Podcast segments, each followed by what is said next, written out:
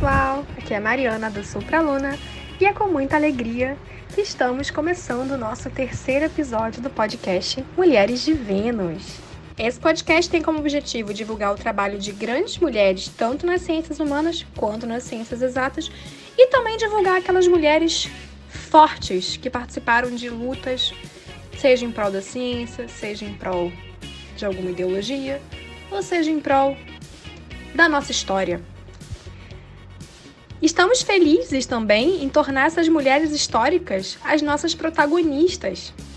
Não importa a época, as mulheres sempre estiveram presentes na história e na ciência. Só que, infelizmente, elas não são tão faladas. E é para isso que estamos aqui com Mulheres de Vênus para trazer essas mulheres para a cena principal. Espero que ao ouvir o nosso podcast semanal, você se sinta inspirado por essas mulheres incríveis que ajudaram a escrever a história da ciência e da humanidade. E lembre-se, o lugar da mulher é onde ela quiser e inclusive na ciência. Vambora começar esse episódio porque eu já estou ansiosa. E a nossa homenageada de hoje será a virologista escocesa June Almeida, que foi a primeira mulher a descobrir o primeiro coronavírus humano. Então vamos embora começar esse episódio porque nós temos muitas coisas legais para falar sobre ela. Espero que vocês se divirtam.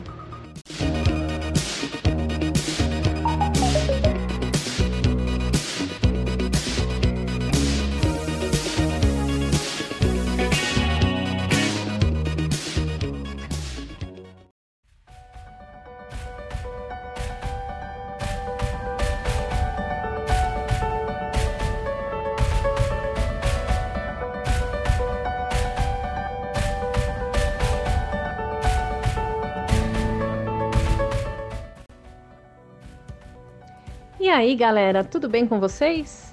Dani aqui do Planeta Inusitado, participando agora do terceiro episódio do podcast das Mulheres de Vênus, trazendo agora sobre essa mulher incrível, a June Almeida.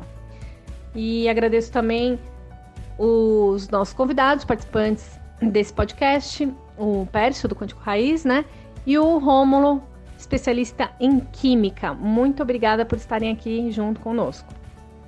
E falando então dessa mulher incrível, é, a June, ela, o nome dela de solteira, né? June Hart. Ela nasceu em 5 de outubro de 1930 em Glasgow, na Escócia.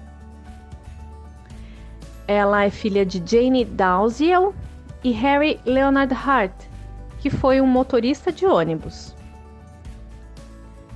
June, aos 16 anos, deixou a escola para trabalhar como técnica em histopatologia na Enfermaria Real de Glasgow. Posteriormente, mudou-se para o Hospital St. Bartholomew para continuar sua carreira. June casou-se em 11 de dezembro de 1954 com Henrique Rosário Almeida. Henrique foi um artista venezuelano e os dois tiveram uma filha chamada Joyce.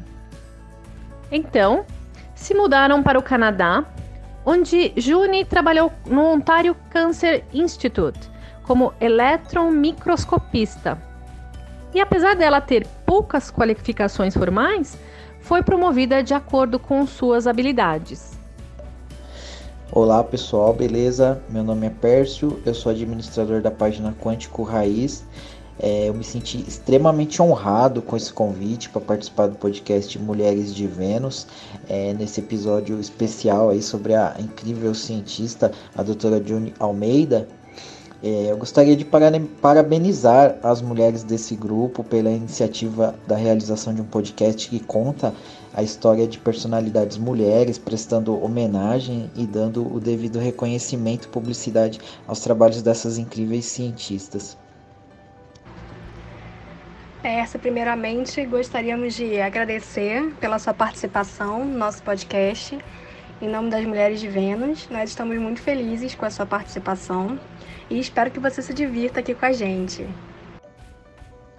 Falando um pouquinho sobre o trabalho da June, É, entre as inúmeras contribuições que ela deixou para a ciência, um dos destaques é o papel crucial que ela desempenhou na adaptação do microscópio eletrônico ao trabalho de virologia para diagnóstico clínico. É, a cientista Juni Almeida ela foi pioneira numa técnica chamada de microscopia eletrônica imune, que foi desenvolvida para melhor observar os vírus usando anticorpos para agregá-los.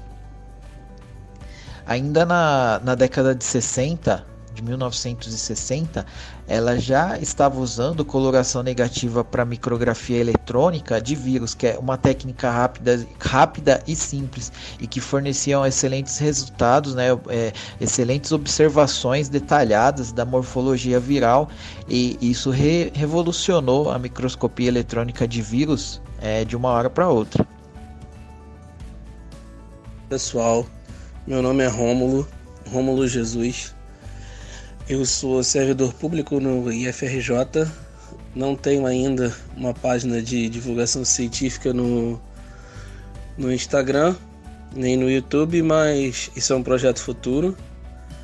E sou bacharel em Química e técnico em Meio Ambiente, fazendo mestrado em Química de Produtos Naturais e estou extremamente honrado de receber esse convite aqui do Mulheres de Vênus para participar nesse podcast sobre incrível cientista Juni Almeida. É importante salientar que a imunomicroscopia, né, desenvolvida aí pela Juni, né, que é onde ela é considerada uma das pioneiras, ela serve principalmente para amostras em que você tem uma baixa concentração, uma baixa quantidade de de vírus no, na sua amostra. Então, ela permite que esses vírus se aglomerem através do uso de um, de um anticorpo para aquele vírus, um anticorpo específico para aquele vírus, para que através da aglomeração desses vírus eles formem é, agregados de tamanho maior do que o normal do vírus. Porque aí assim vai ser mais fácil de encontrá-los no, no microscópio eletrônico. É importante também dar um pouquinho de nome aos bois, né? Então, a imunomicroscopia se baseia na resposta do sistema imunológico, né, aos antígenos. Antígenos são moléculas, no caso podem ser qualquer tipo de substância que o nosso sistema imunológico considere um corpo estranho e essa esse corpo estranho vai desencadear uma resposta do nosso sistema imunológico produzindo anticorpos. Então é nisso que a imunomicroscopia eletrônica se baseia, que é o fato de o nosso sistema imunológico reagir a corpos estranhos presentes no, no nosso organismo. Lembrando né, que a microscopia eletrônica ela é fundamental nos estudos desses organismos minúsculos aí como os vírus, né? Justamente em, em, virtude das dimensões envolvidas. Um vírus ele tipicamente possui algo em torno de 100 nanômetros de diâmetro é, e isso fisicamente o torna invisível, né? Porque a faixa de onda da luz visível ela fica entre 400 e 700 nanômetros. Então a, a microscopia ótica ela é inviável para estudar os vírus porque a gente só consegue enxergar algo que seja capaz de refletir a luz e um vírus ele não tem área suficiente para isso. A microscopia eletrônica, né, ela utiliza-se de feixes de elétrons e com isso ela consegue uma resolução é, na faixa aí de meio nanômetro. Aproveitando um pouquinho do gancho do Percy, é, os microscópios eletrônicos, né, eles funcionam, é, como o Percy já disse, através de feixes de elétrons, né, é, que são emitidos por um filamento de tungstênio. Os elétrons presentes nesse filamento de tungstênio, eles recebem energia, né, e ao receber essa energia, eles são ejetados dos átomos de tungstênio, né, na forma de um feixe. Esse feixe, ele, assim como a luz, ele se comporta como uma onda. Porém, o comprimento do feixe de elétrons ele é muito menor. O que faz com que ele tenha uma energia muito mais elevada. E por isso ele consiga penetrar em regiões mais densas dos materiais, permitindo com que eles possam ser vistos aonde a luz não alcançaria. Como o Percy explicou anteriormente, né, a luz visível ela tem um comprimento de 400 nanômetros e não seria possível enxergar os vírus que são menores do que esse comprimento de onda. Né? Então, os feixes de elétrons emitidos pelo filamento de tungstênio, eles vão passar por um campo eletromagnético que vai atuar como uma lente focalizando o feixe de elétrons sobre o seu objeto de estudo, que no caso da June eram amostras biológicas contaminadas por vírus, né? Então o, o feixe de elétrons vai incidir sobre o objeto de estudo e esse objeto de estudo ele precisa ser colocado numa câmara de vácuo para que os elétrons é, não sofram desvios por colidirem com os gases presentes no ar atmosférico. Então, após atravessar o objeto que está sendo analisado, os elétrons vão passar por outros campos magnéticos que vão ampliar e projetar a imagem, né, através de um contraste numa tela fluorescente, né? E assim você vai permitir, isso vai permitir que a imagem possa ser vista, né? O contraste vai existir por conta de as áreas mais densas da amostra elas reterem mais elétrons do feixe de elétrons. Então essas áreas mais densas vão aparecer mais escuras na tela. E aí a imagem vai poder ser ajustada ao se variar a intensidade da corrente que gera os campos eletromagnéticos, permitindo assim ampliações de até um milhão de vezes. Um dos feitos mais relevantes da, da cientista June ocorreu em 1966, quando é, ela usando as suas novas técnicas conseguiu identificar um grupo de vírus respiratório humano que anteriormente era não caracterizado. É, ela fez isso é, no Common Cold Research Center na Inglaterra.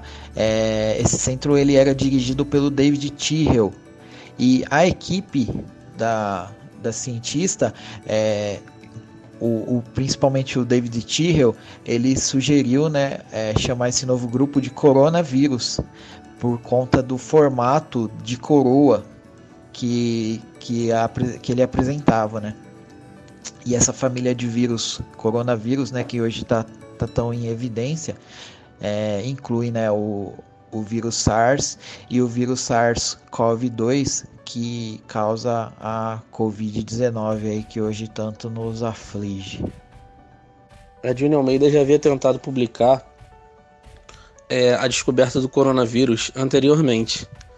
Porém, os periódicos da época é, ridicularizaram a pesquisa dela, dizendo que o que ela relatava naquele artigo que ela submeteu era apenas uma, uma fotomicrografia mal feita do vírus influenza, justamente por conta da do formato de coroa que o coronavírus tinha.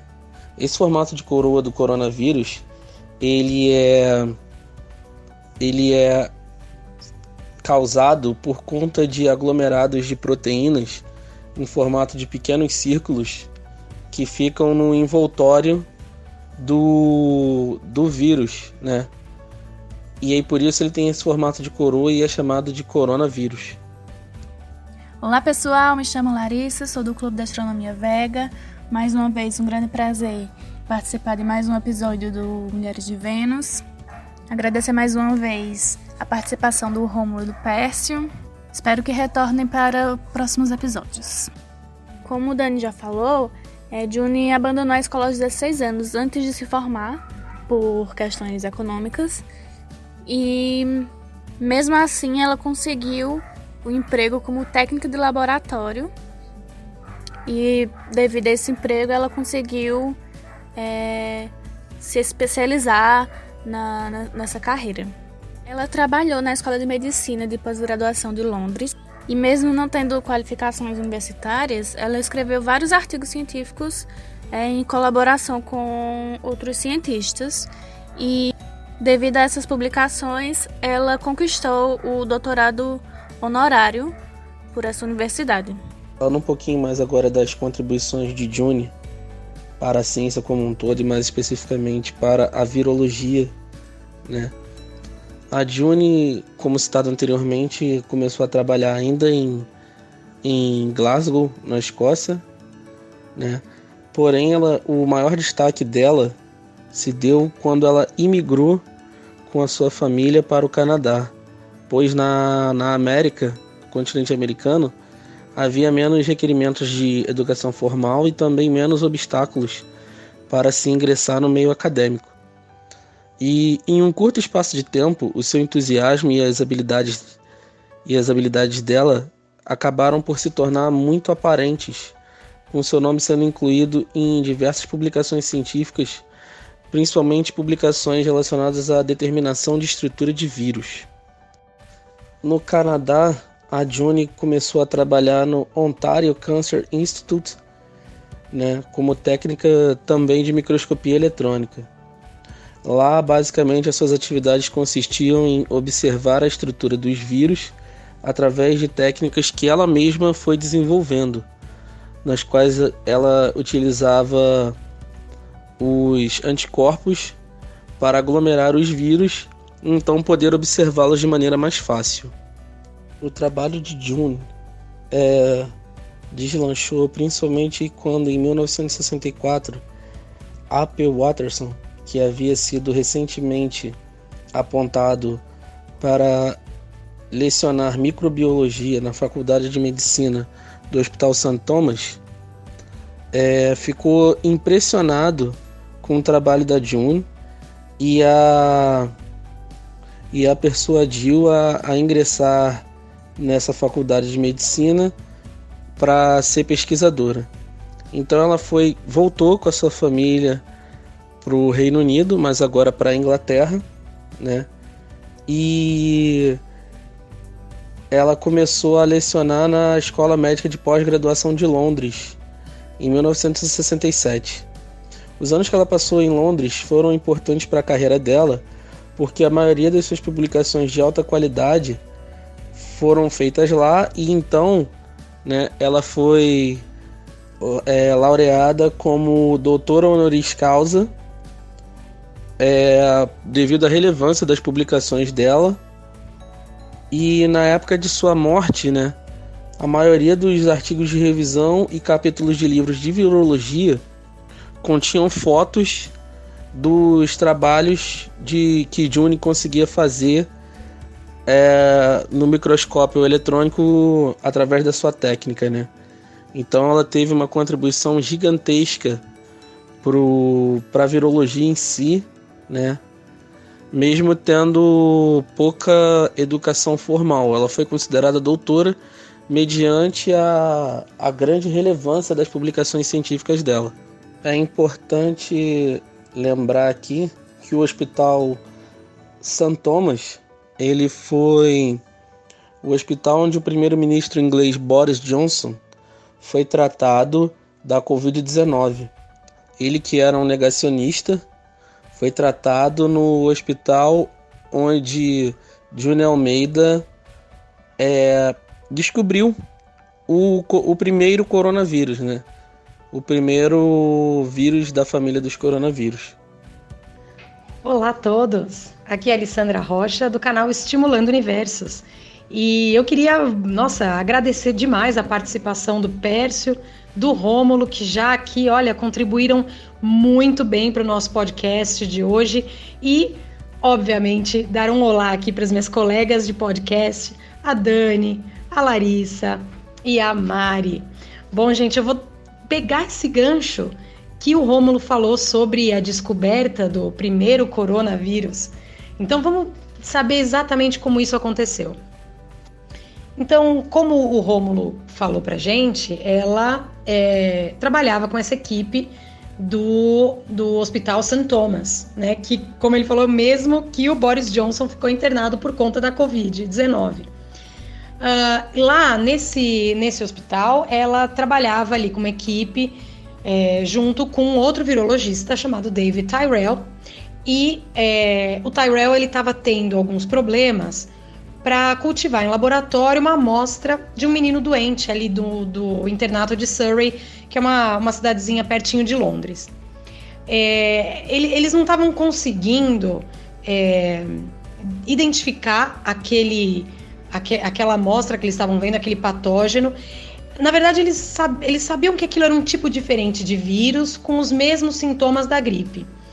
Só que eles achavam, eles tinham assim pouquíssimas esperanças naquele momento de encontrar alguma coisa nova nessa, nessa área.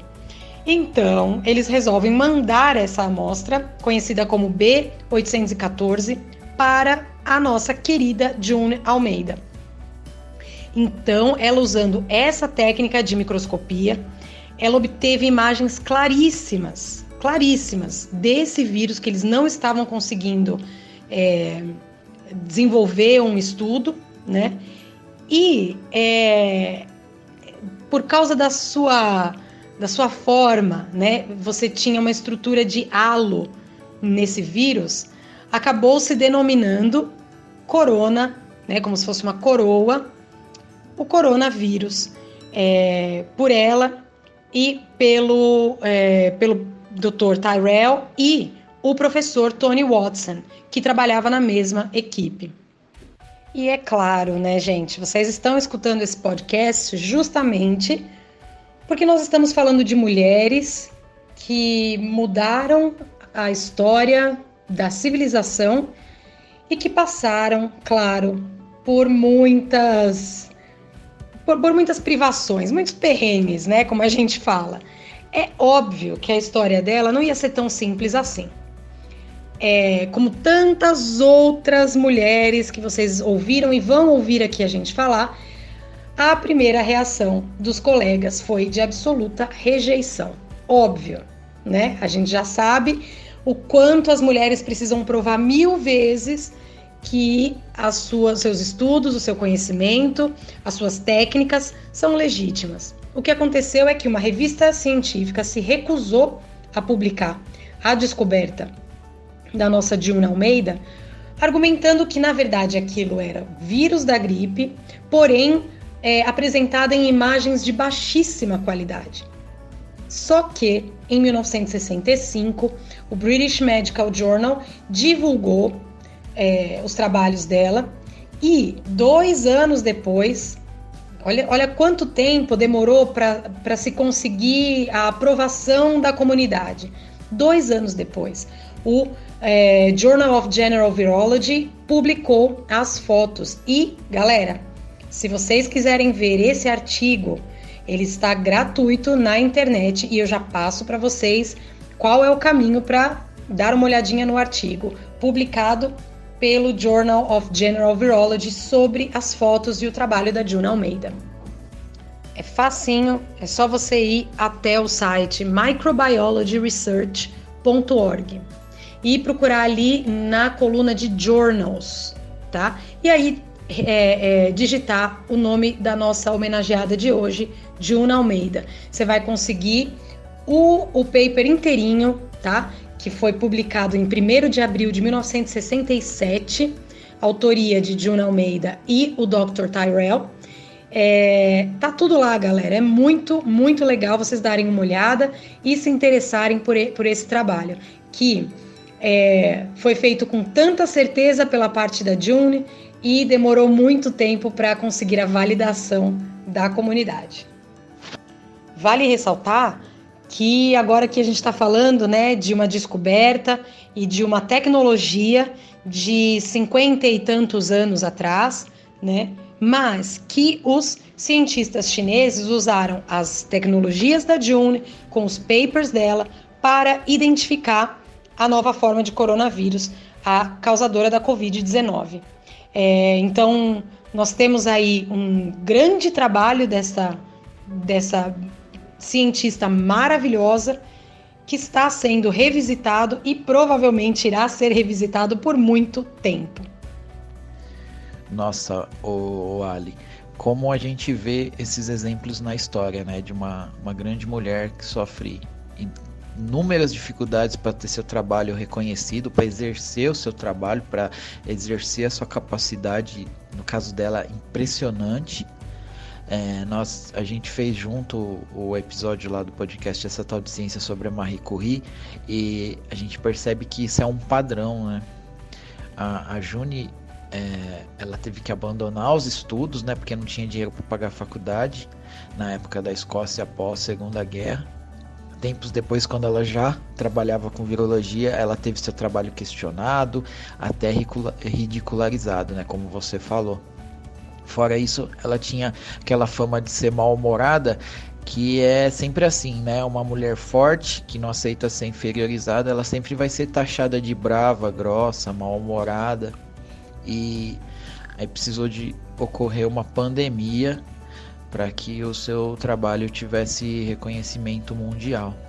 Eu acho que uma das maiores lições que a gente está tendo é, com é, esse podcast, né, não esse episódio específico, mas ele como um todo, é que as mulheres ao decorrer da história tiveram que ser muito fortes, muito determinadas para poder conseguir o que queriam, conseguir é, fazer a história, porque é mais uma vez elas tinham que superar os homens em tudo, não só para fazer história em si, mas para poder fazer parte do meio, né? Elas tinham que ser dez vezes melhores, mil vezes melhores que os homens, para conseguir entrar no meio que elas queriam.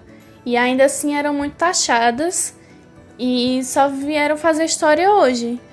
Ou fizeram história em sua época, mas não mas ainda com o peso nas costas de, de ser mulher peso que eu falo entre aspas, que na época isso era um problema, né? Mas ter que carregar esse peso de, ser, de não, não poder ser relevante na sociedade por ser mulher. Essa questão que a Ali falou, que o Pércio complementou agora, né, da dificuldade da mulher, né, para se inserir né, na ciência ou onde, né, onde ela quiser, né. É, é muito complicado mesmo, porque é aquilo, né?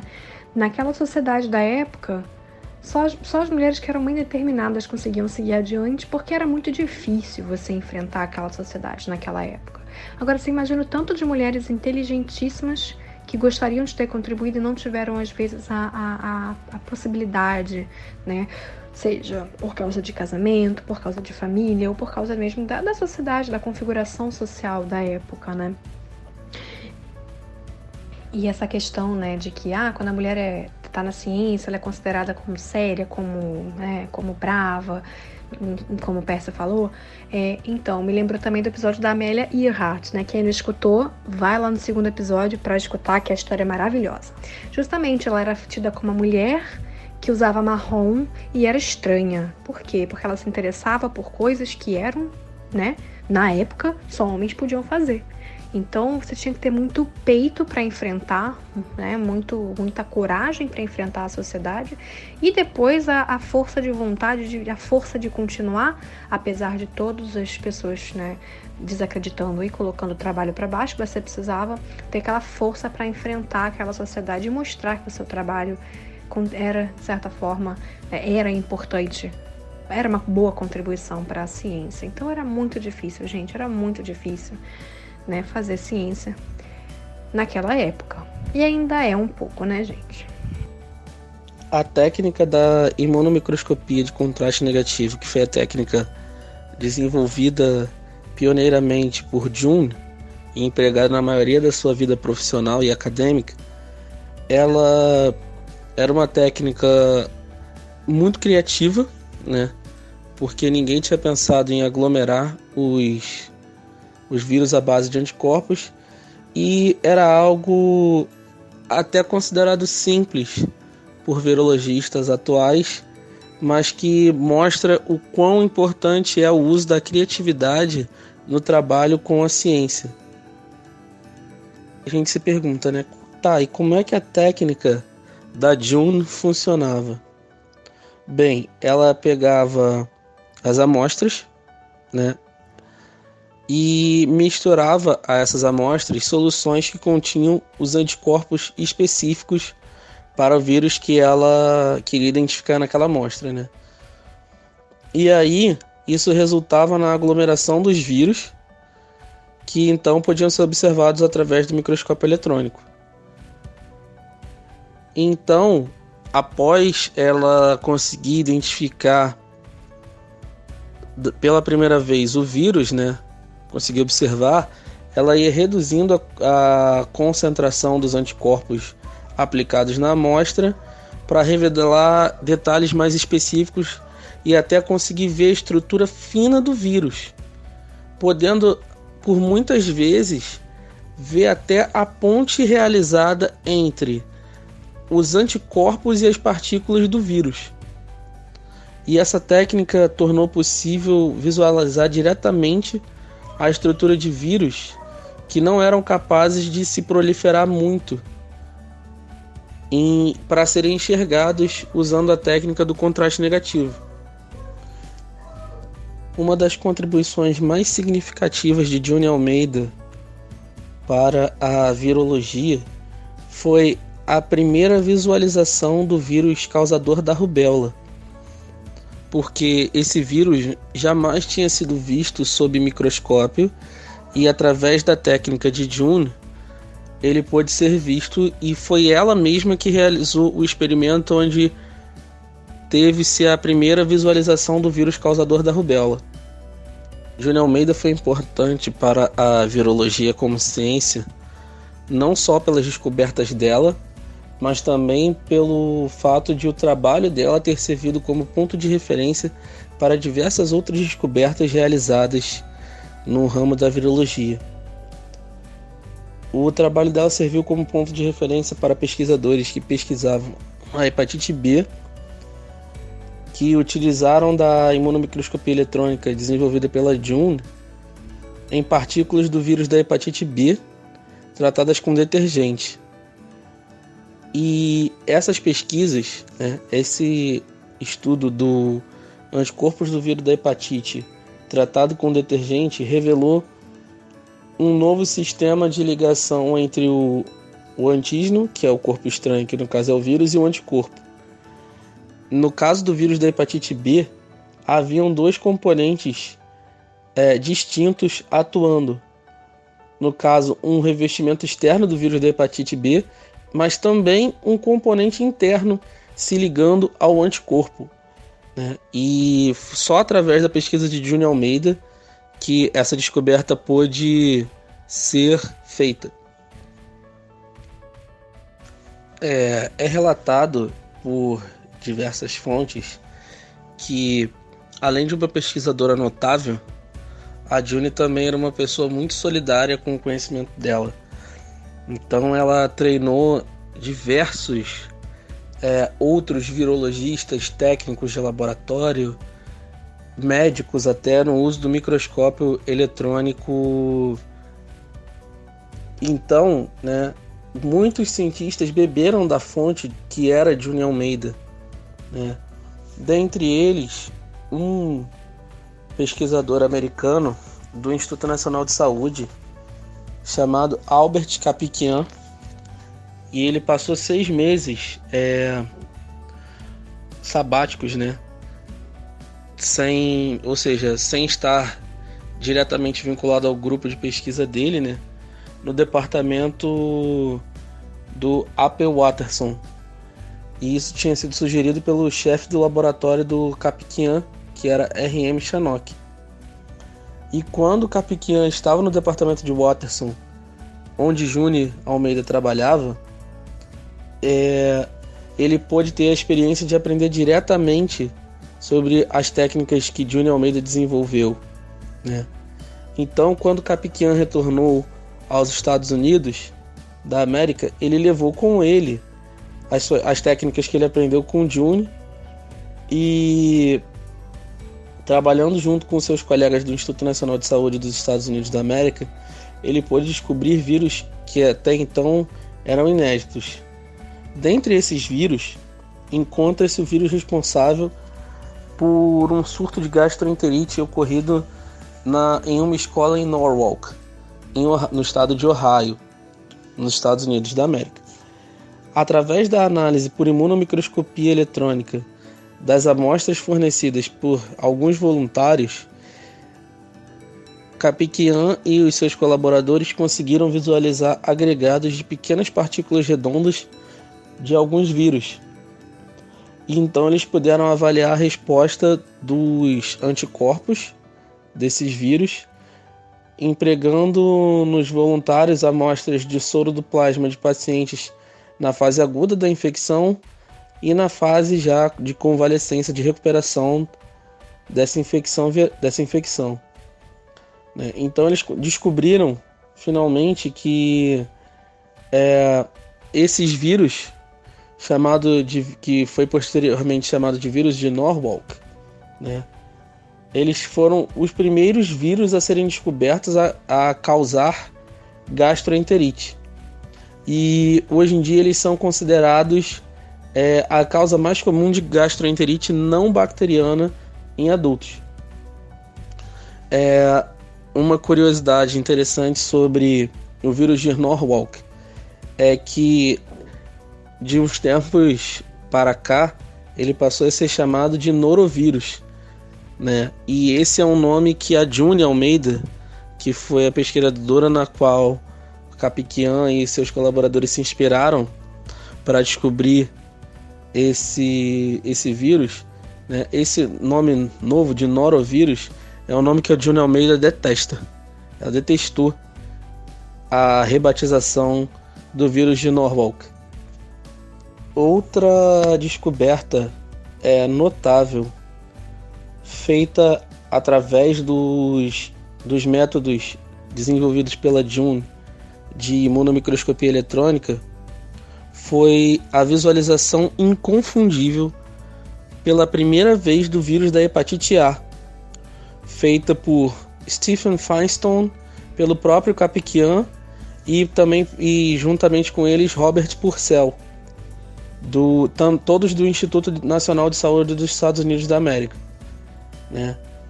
É, as características clínicas e epidemiológicas da hepatite A já estavam descritas há muito tempo na, nos livros de medicina, porém, é, por conta de epidemias ocorridas em tempos de guerra em populações é, de, que não, de países que não tinham é, muita, muita renda, né? países com saúde e pesquisa precários, é, nunca havia sido visualizado o vírus por microscópio. Né? Então, essa, a visualização desse vírus só foi possível porque Capiquian é, bebeu da fonte né, de conhecimento que era Juni Almeida. A carreira da Juni Almeida é, foi importante, ao meu ver, né, para a, a ciência como um todo, para mostrar que mesmo uma pessoa de origem pobre, que não terminou a, a escola, né, que abandonou a escola aos 16 anos de idade, ela pode sim se tornar grande dentro da, do ramo científico se ela tiver uma oportunidade. Essa oportunidade que ela teve como técnica de histopatologia é, permitiu com que ela se desenvolvesse enormemente, sendo considerada até mesmo doutora honoris causa, que é um, é um título que só é dado quando a pessoa tem uma uma publicação extremamente relevante, né? Tem várias, na verdade, uma não, né? Várias publicações extremamente relevantes para um campo da ciência. E é o caso da June. Ela não só fez grandes descobertas, como através do que ela desenvolveu na área de virologia, várias outras descobertas importantíssimas puderam ser realizadas e que se ela não tivesse prosperado na carreira na carreira científica, talvez essas técnicas jamais tivessem sido descobertas. E ela mostra, como eu já disse anteriormente, quanto é importante a gente usar a criatividade e a simplicidade no, no meio acadêmico e no meio científico. Às vezes a gente procura muitas muitos pelos em ovos, né? Digamos assim, né? A gente fica procurando muito saber a causa de uma coisa e às vezes é algo simples, como a June pôde mostrar para o mundo científico dos anos 60 e 70 através das descobertas dela. Uma outra contribuição é, para mostrar o tamanho que June Almeida teve para a área da virologia, principalmente da virologia experimental, foi que em 1979 ela foi uma das participantes da elaboração do Manual de Diagnóstico Viral Laboratorial Rápido da Organização Mundial da Saúde, né? Então, se ela participou como convidada, né, da construção desse material, né, que é mundialmente conhecido desde 1979, isso convidada pela própria Organização Mundial da Saúde, a OMS, isso mostra quão importante ela foi como cientista para a área da virologia, né? Queria deixar mais essa contribuição aí. Mariana do Supraluna aqui. Nossa, Rômulo, quanta informação interessante, né? Confesso que eu não sabia como funcionava essa dinâmica do telescópio eletrônico. E nossa, que baita contribuição que a June deu, né? E aprendi muito aqui com você. Assim, a gente sempre aprende um pouco mais com esse podcast, né, gente? Um, uma das coisas interessantes da gente não focar em uma área específica para falar sobre as mulheres que fizeram história nessa área é justamente essa, porque a gente vai aprendendo muita coisa sobre elas, sobre é, os estudos delas, sobre a área que elas contribuíram. Também aprendi muito aqui hoje, Mari. É, não, não sou muito é, por dentro da, da área da biologia, muito menos de vírus, essas coisas. E esse podcast está sendo muito interessante, muito proveitoso para colher conhecimentos e, e como tu, você falou, né? É, os outros também foram, mas é, esse em específico, por não ser nada da minha área, está sendo muito enriquecedor para mim.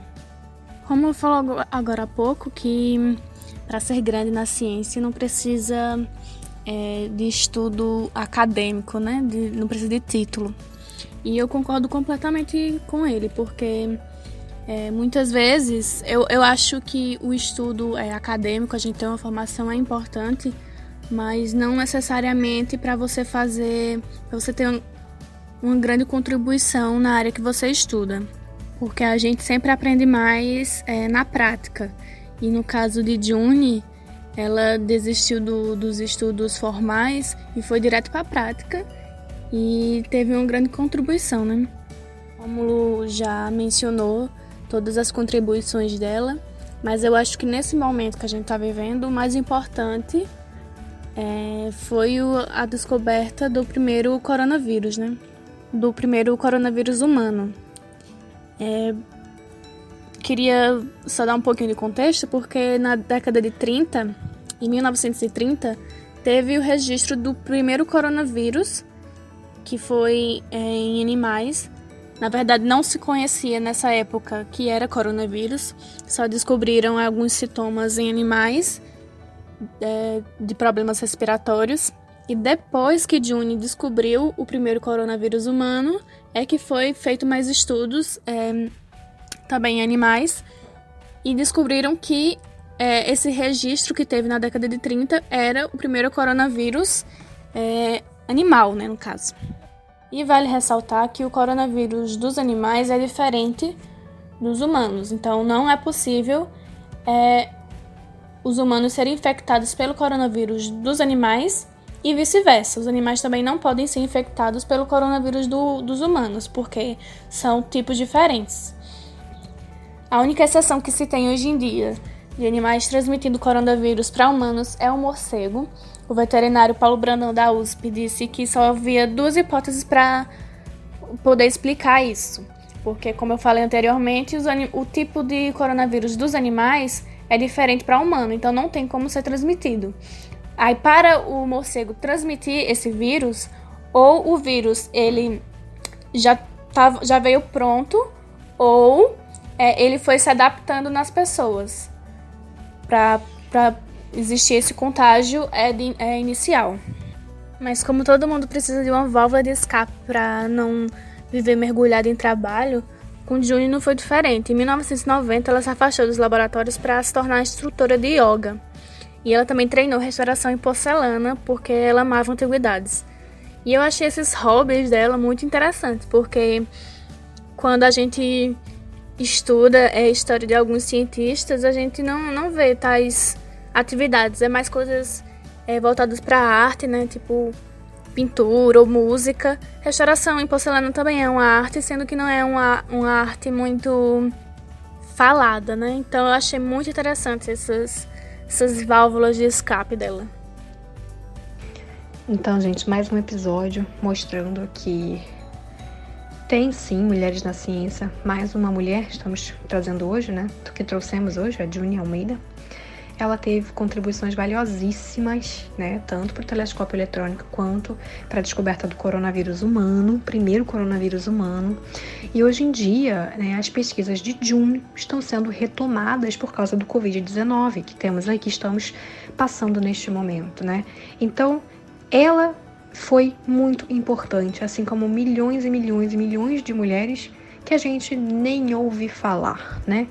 Porque, afinal de contas, era uma mulher na época, né? Porque quando é um homem que faz uma descoberta, a coisa é bem diferente, né? A propagação, o vulto que essa informação toma é muito maior. Então, gente, vamos continuar incentivando o trabalho das mulheres e continuar cada vez mais divulgando. Então, pessoal, estamos chegando ao fim de mais um episódio, né? Estou muito feliz né, com esse projeto todo de mulheres na ciência, né? A gente está aprendendo cada vez mais, né? E queria agradecer aos nossos convidados, ao Rômulo, ao Pércio, pelas contribuições maravilhosas que vocês deram aqui.